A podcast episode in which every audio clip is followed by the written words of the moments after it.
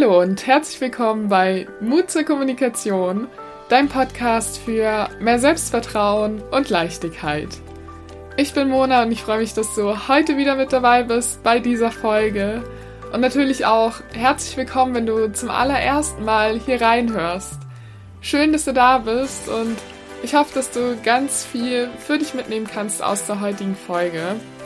Es geht um die blinden Flecken in unserer Kommunikation und die vier Schritte, wie du da bewusster mit diesen blinden Flecken umgehen kannst, wie du sie überhaupt auch entdecken kannst, was mir geholfen hat. Und da hast du dann heute einen wunderschönen Werkzeugkasten an der Hand, sobald du die Folge gehört hast. Ich freue mich auf jeden Fall, das alles jetzt mit dir zu teilen.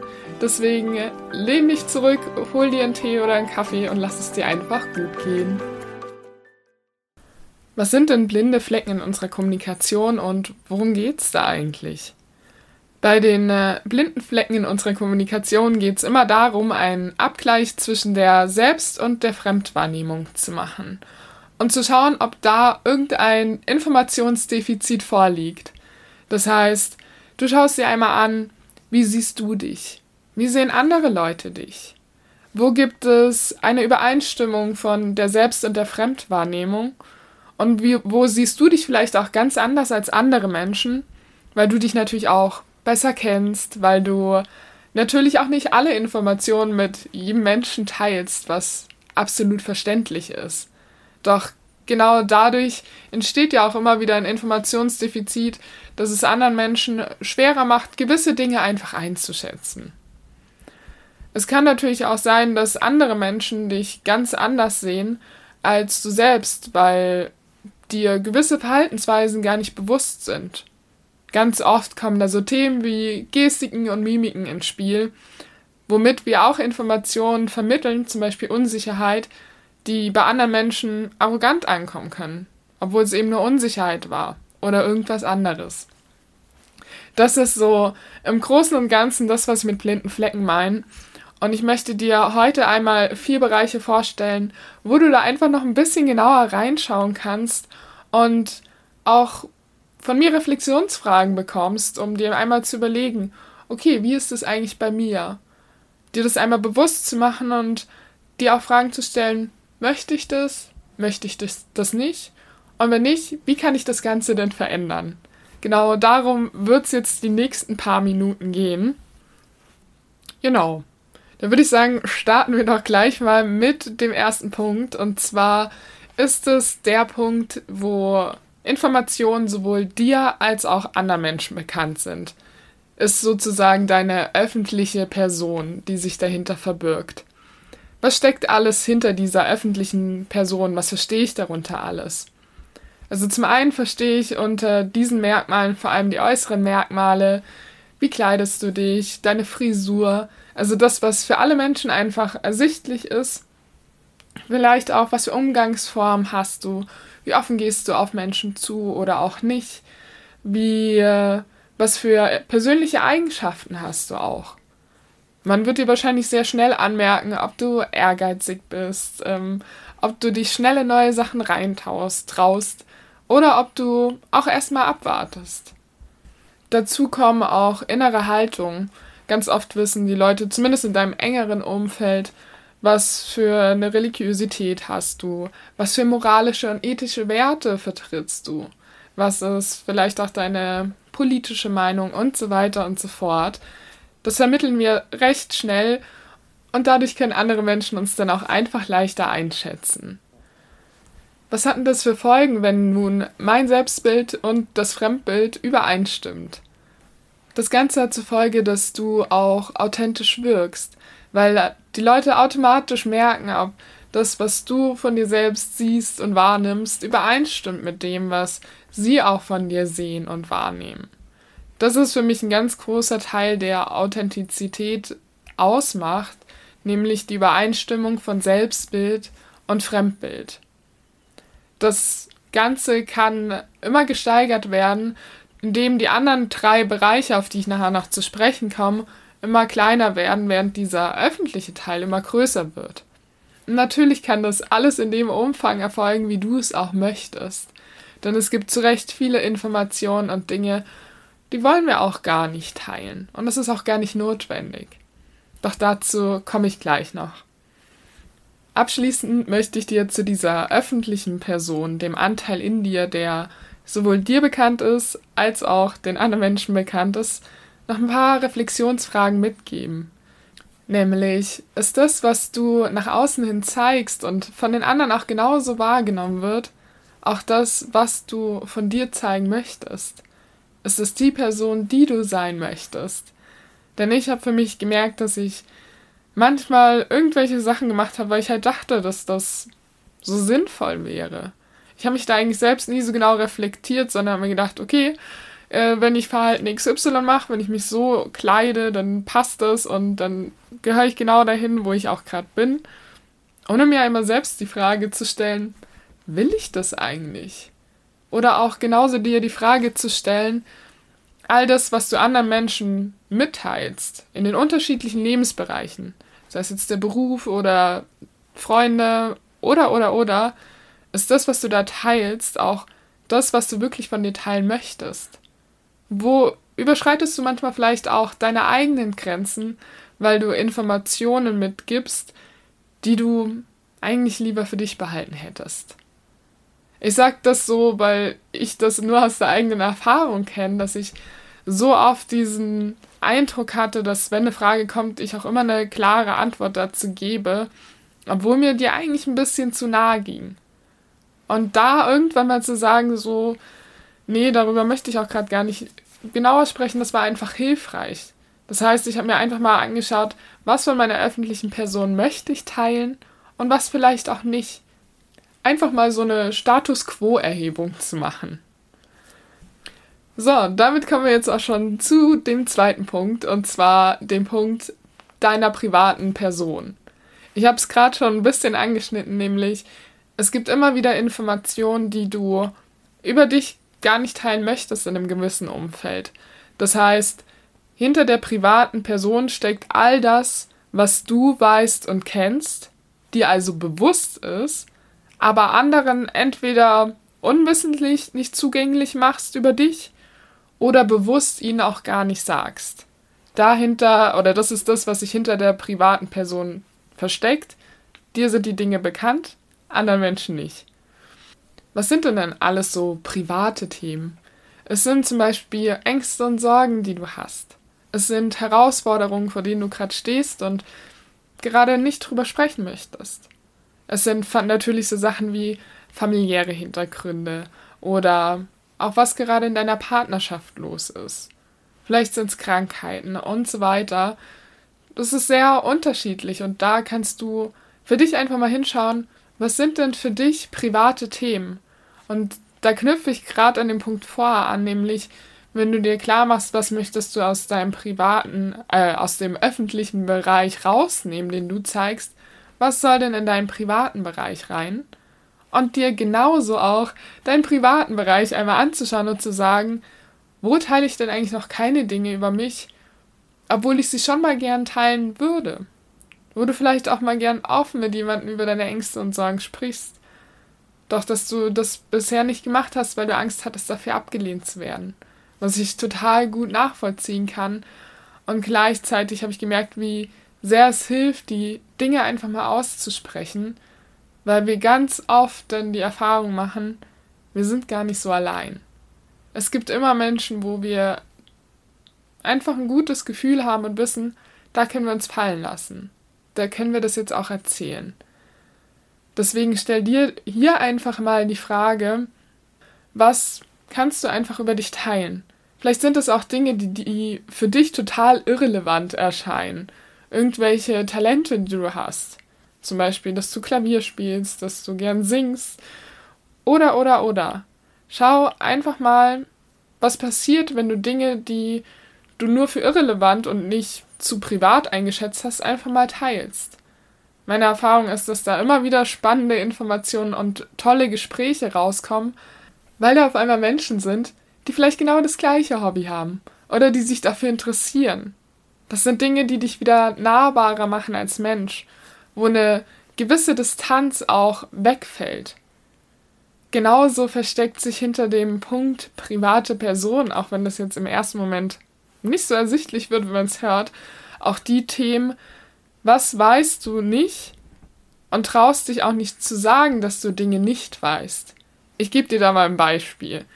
Zum Beispiel in der Arbeit bekomme ich immer wieder mal irgendwelche Arbeitsaufträge, die mir vielleicht nicht ganz klar sind. Oder wo ich am Anfang denke, die sind mir klar und im Laufe meiner Bearbeitung merke, puh, irgendwie kommt da gerade eine neue Fragestellung auf, die kann ich nicht so richtig beantworten. Das heißt, dir ist klar, dass du diese Informationen gar nicht hast oder dir noch Informationen fehlen, um eine gewisse Aufgabe zu erledigen. Allerdings weiß ganz oft die andere Person ja nicht, dass du dieses Thema oder diese Herausforderung hast. Viel zu oft bekomme ich denn leider mit, dass die Leute sich gar nicht trauen zu fragen, sondern einfach mal loslegen und dann irgendwas machen, das vielleicht gar nicht dazu passt, was du machen solltest, sondern kommt natürlich nachher ein gewisser Missmut auf bei dem Vorgesetzten, weil die Person sich denkt, okay, warum hat die das denn jetzt genau so gemacht und nicht so, wie ich es wollte? In dem Moment hilft es wirklich, einfach mal das zu sagen und die andere Person zu fragen, du, kannst du es mir bitte nochmal erklären? Irgendwie habe ich es noch nicht ganz verstanden. Und wenn du fünfmal nachfragst, das macht überhaupt nichts. Tatsächlich ist es so, dass die meisten Menschen das sogar gut finden. Und auch Führungskräfte finden das gut. Das kann ich nur aus der eigenen Erfahrung sagen. In einem meiner Mitarbeitergespräche war das nämlich mein Feedback, dass mein Chef gesagt hat, weißt du, was ich an dir wirklich schätze? Dass du immer nachfragst, auch wenn es das fünfte Mal ist, um zu verstehen, was ich dir denn sagen will. Denn zur Not habe ich es einfach nur nicht gut genug erklärt. Ich weiß, dass ich damit auch viel Glück hatte, eine Person an der Hand zu haben, die das so gesehen hat. Wenn du jetzt einen Vorgesetzten hast, der bei Nachfragen manchmal etwas genervt reagiert, dann kannst du auch immer sagen, dass du dir nur sicher gehen möchtest, damit deine Ressource gut genug genutzt wird, damit du deine Zeit effizient nutzt und natürlich auch Kosten einsparst. Diese drei Schlagworte, glaub mir, die funktionieren immer. Und dann kommt aus einem kurzen, genervten Säufer danach auch die Zeit und die Muße, dem nochmal nachzugehen. Glaubt mir die werden das später dann auch zu schätzen wissen. Deswegen frag nach und teil mit den Leuten, was dir noch nicht klar ist. Nicht nur im Arbeitsumfeld, auch so. Wenn Leute über Dinge sprechen und du weißt nicht, wovon die reden, die alle wissen genau Bescheid und du bist die Einzige, die da steht und denkt sich, pff, okay, ich traue mich da jetzt gar nicht nachzufragen, dass ich es nicht weiß, weil anscheinend weiß es ja jeder. Ganz ehrlich, glaub mir, in dieser Runde werden noch andere Leute sitzen, die gerade auch nur faken, dass sie wissen, worum es geht und selbst noch nichts davon gehört haben. Es passiert so oft. Und wenn nicht, dann ist es halt so. Ist doch okay. Wir sind nicht allwissend und die anderen Menschen freuen sich ja auch, wenn sie ihr Wissen mit dir teilen können. Das ist die andere Seite der Medaille. Außerdem zeigt das ja auch dein Interesse an ihnen, an ihren Themen. Es ist sowas von wertschätzen, wenn du diese Frage stellst. Und deswegen kann ich dich da nur ermutigen, diesem Thema da einfach noch mehr Raum zu geben. Vor allem beim Fragen stellen, wenn du einfach gerade nicht was weißt. So, so viel zum zweiten Punkt. War für mich auf jeden Fall auch eine spannende Erfahrung, da immer wieder mal reinzuschauen. Tue ich auch heute noch. Und der nächste Punkt, den ich da angehen möchte, ist der ganz klassische blinde Fleck. Der ganz klassische blinde Fleck ist der, wo anderen Menschen eine Information über dich bekannt ist, eine gewisse Verhaltensweise und du selbst siehst die gar nicht. Das ist überhaupt nicht bewusst, dass du einen gewissen Eindruck hinterlässt durch eine Gestik, durch eine Mimik, was auch immer.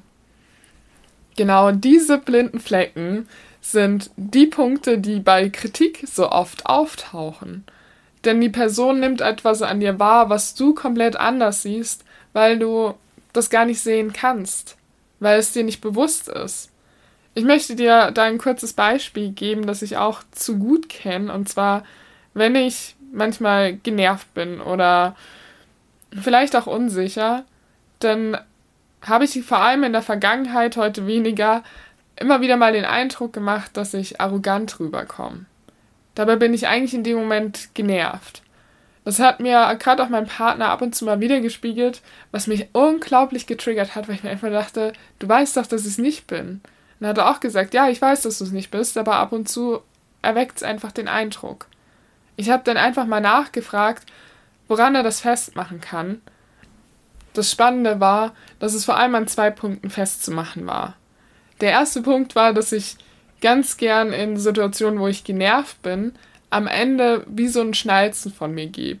Er hat es mir vorgemacht, ich kann es jetzt leider nicht so gut nachmachen wie er. Doch als er dieses Schnalzen gemacht hat, habe ich sofort gewusst, was er meinte und dachte mir, ach krass, das macht das manchmal auch arrogant. Ja, unter anderem. Fand ich super spannend, dass es einfach nur dieser Tonfall war.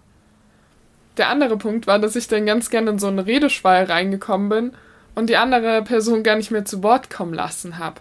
Das heißt, ich habe mich damit gar nicht so auf Augenhöhe mit ihr bewegt, weil ich ja über sie drüber gerauscht bin wie so eine Walze und sie keine Chance hatte, mir irgendwas zu sagen. Das waren zwei Punkte, die mir einfach gezeigt haben, ah, okay, das hinterlässt die und die Wirkung bei der anderen Person. Und ich kann jetzt entscheiden, ob ich etwas daran verändern möchte oder nicht. In dem Fall wollte ich es natürlich verändern, weil es mir wichtig ist, Augenhöhe herzustellen und ich die Punkte absolut nachvollziehen konnte. Genauso hatte ich irgendwann mal im Rahmen meiner Ausbildung auch bei Freundinnen nachgefragt, wie denn meine erste Wirkung bei ihnen so war. Das allererste Kennenlernen. Denn ich hatte ganz oft das Bild von mir, dass ich so offen auf die Leute zugehe und eher Angst hatte, dass ich sie damit manchmal überrenne. Das Spannende, nachdem ich mir dieses Feedback eingeholt hatte, war, dass das überhaupt nicht der Fall ist. Dass sie gesagt haben, ja, du bist total offen und gehst so herzlich auf die Leute zu. Doch es ist eher so, dass man dir auch anmerkt, dass du erstmal die Situation einschätzt, dass du ihnen Fragen stellst, dass du ihnen zuhörst und sehr bei der Person bist. Dass es eher so ein Randtasten ist und ich auch erst später so richtig aufblühe ich fand das Feedback total schön, weil genau damit meine Angst dann genommen wurde und ich seitdem auch viel besser mit diesem ersten Eindruck spielen kann. Was möchte ich denn damit erzeugen? Deswegen, wenn du deine eigenen blinden Flecken entdecken willst, kann ich dir einfach nur als Tipp geben, hol dir Feedback. Geh zu Leuten, denen du vertraust, stell ihnen Fragen. Sowas wie, was war denn eigentlich dein erster Eindruck von mir? Oder wenn du mit deinem Partner immer wieder Diskussionen hast, sag mal, was triggert dich denn an meinem Verhalten besonders? Teilweise ist es echt ein Blick, der Tonfall oder auch eine Geste. Das sind oft so kleine Dinge, die einen innerlich so richtig an die Decke gehen lassen können. Deswegen frag da einfach mal nach. Das sind Sachen, die kannst du ja auch schnell ändern und sie werden dir unglaublich weiterhelfen, auch wenn es am Anfang erstmal unangenehm sein mag. Deswegen auch der Tipp, hol dir Feedback von Menschen, denen du vertraust, die du gern hast und mach's langsam nach und nach. Hol dir auch nicht nur kritisches äh, Feedback, sondern auch positives. Was ist das, was dein Partner an dir zu schätzen weiß oder deine Partnerin? Was ist das, was deine Freunde oder Freundinnen an dir zu schätzen wissen? das habe ich tatsächlich mal gemacht und das war so schön, das zu lesen und auch nachher nochmal zu hören teilweise. Es hat mir erstmal gezeigt, okay, krass, das ist das, wofür ich geschätzt werde. Das war für mich so selbstverständlich und genau das ist das, was anderen Menschen so eine Freude bereitet. Deswegen geh los und hol dir einfach Feedback ein. So viel zu dem äh, klassischen blinden Fleck, also was ist dir nicht bekannt, dafür anderen Menschen bekannt an Verhaltensweisen und Eigenschaften. Kommen wir zum vierten Punkt, nämlich dem Unterbewusstsein. Ihr werdet es wahrscheinlich schon erraten können, da geht es um das Thema, es ist weder dir bekannt noch anderen Menschen bekannt. Unser Unterbewusstsein macht einen ganz großen Teil unserer Verhaltensweisen aus. Unser Bewusstsein steuert nur 5% von unserem Verhalten. Die restlichen 95% finden alle unterbewusst statt. Das kommt vor allem auch dadurch, dass du bis du acht Jahre alt bist, die meisten Dinge einfach nur unbewusst wahrnimmst. Du hast da ja für dich noch gar kein eigenes richtiges Wertesystem entwickelt, was denn jetzt in Ordnung ist, was nicht in Ordnung ist. Du nimmst komplett ungefiltert auf, was deine Umwelt dir vermittelt. Demnach sind viele Verhaltensweisen, die du auch mitbringst, einfach anerzogen. Das alles meistens natürlich aus dem besten Wissen und Gewissen heraus, doch du kannst später entscheiden, ob du das weiterhin für dich mitnehmen möchtest oder loslässt. Was meine ich mit dem Unterbewusstsein? Mit dem Unterbewusstsein meine ich sowas wie Glaubenssätze. Glaubenssätze sind so Aussagen wie ich bin nicht gut genug, ich muss mehr tun, um geliebt zu werden, ich muss mich doppelt so viel anstrengen, um erfolgreich zu sein, geliebt zu werden. Da gibt's Massen an Glaubenssätze, die in uns rumschwirren und sich unterbewusst auch in unserem Verhalten widerspiegeln. Genauso liegen da auch verborgene Talente, die du gar nicht kennst, weil du es noch nicht ausprobiert hast. Wer weiß, vielleicht bist du eine hervorragende Sängerin und hast es einfach noch nie ausprobiert. Oder du bist ein fantastischer Künstler, doch weißt es gar nicht, weil irgendwann mal du die Erfahrung gemacht hast, dass jemand deine Bilder kritisiert hat. Oder du bist handwerklich total begabt, doch weil du Mädchen bist, wurde dir gesagt, dass Frauen das nicht können. Da gibt es so, so viele Dinge, die unterbewusst stattfinden und unser Verhalten tagtäglich beeinflussen und die wir auflösen können und dürfen.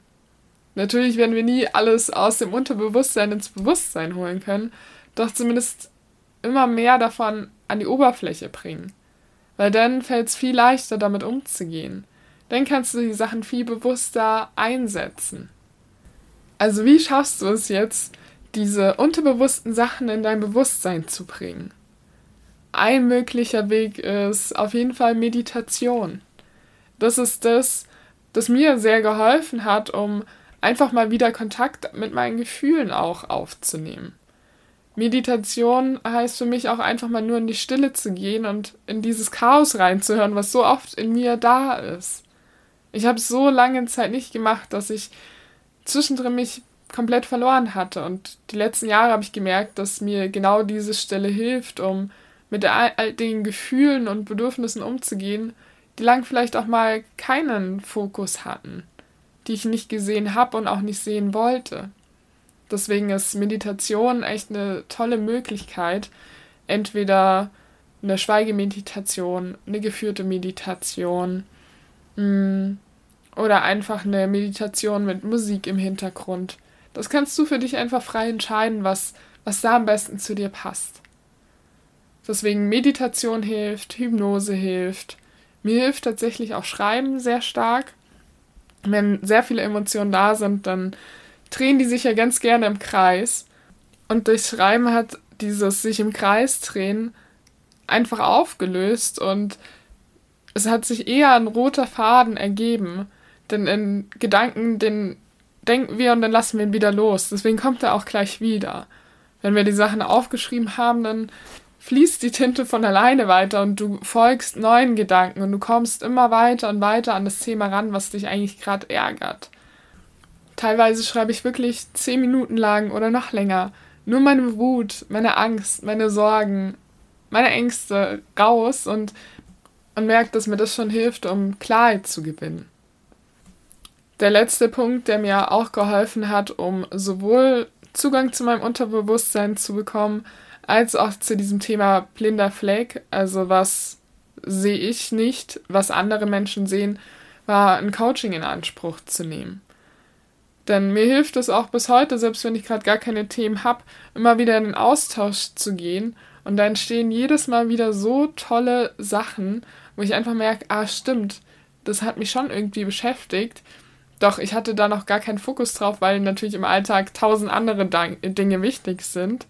Im Gespräch kommen dann so Sachen allerdings ganz gern hoch.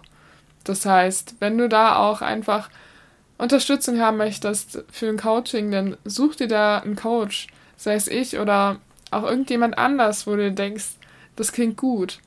Wir brauchen nicht erst ein ganz super konkretes Thema, sondern wenn du sagst, puh, manchmal stehe ich irgendwie neben mir, dann ist ein Coach genau dafür da, um mit dir zusammen einen Weg zu erarbeiten, der dir weiterhilft, dir die passenden Reflexionsfragen zu stellen, um Klarheit zu gewinnen. Deswegen, wenn du da auch Interesse hast, dann melde dich gern jederzeit bei mir, entweder über Instagram oder über meine Webseite, die unten in den Shownotes verlinkt ist. Ich kann es einfach immer wieder nur empfehlen, wie hilfreich es ist, da jemanden an der Hand zu haben, die der da einfach immer wieder mal unter die Arme greift. So, Delle, das war's jetzt auch schon wieder für heute. Und du hast jetzt die vier Punkte kennengelernt, die dir helfen, um die blinden Flecken in deiner Kommunikation zu finden, die zu hinterfragen, dich zu reflektieren. Und ich hoffe, dass du da ganz viel für dich mitnehmen konntest. Ich fasse nochmal die vier Punkte ganz kurz für dich zusammen. Der erste Punkt, über den wir gesprochen haben, war der Punkt der öffentlichen Person. Also all die Eigenschaften, Verhaltensweisen, die dir bekannt sind und anderen bekannt sind. Der zweite Punkt war die private Person. Das sind alles Dinge, die dir bekannt sind und anderen Menschen nicht. Der dritte Punkt war der klassische blinde Fleck. Das heißt, anderen Menschen fällt eine gewisse Eigenschaft, ein Verhaltensmerkmal auf, das dir komplett unbewusst ist. Und der vierte Punkt war das Unterbewusstsein. Da weiß einfach gar keiner, dass es überhaupt vorhanden ist. Weder du noch die anderen Menschen. Ja, das war's jetzt und ich hoffe, du hast da ganz viele Erkenntnisse für dich draus ziehen können. Wenn du dir Unterstützung wünschst, dann kannst du dich gern für ein kostenloses Vorgespräch für ein Einzelcoaching bei mir melden. Alle Informationen dazu findest du auch auf meiner Webseite, die ich in den Show Notes verlinkt habe. Außerdem gebe ich am 24.10. ja auch meinen Online-Workshop, wie du herausfordernde Gespräche führst.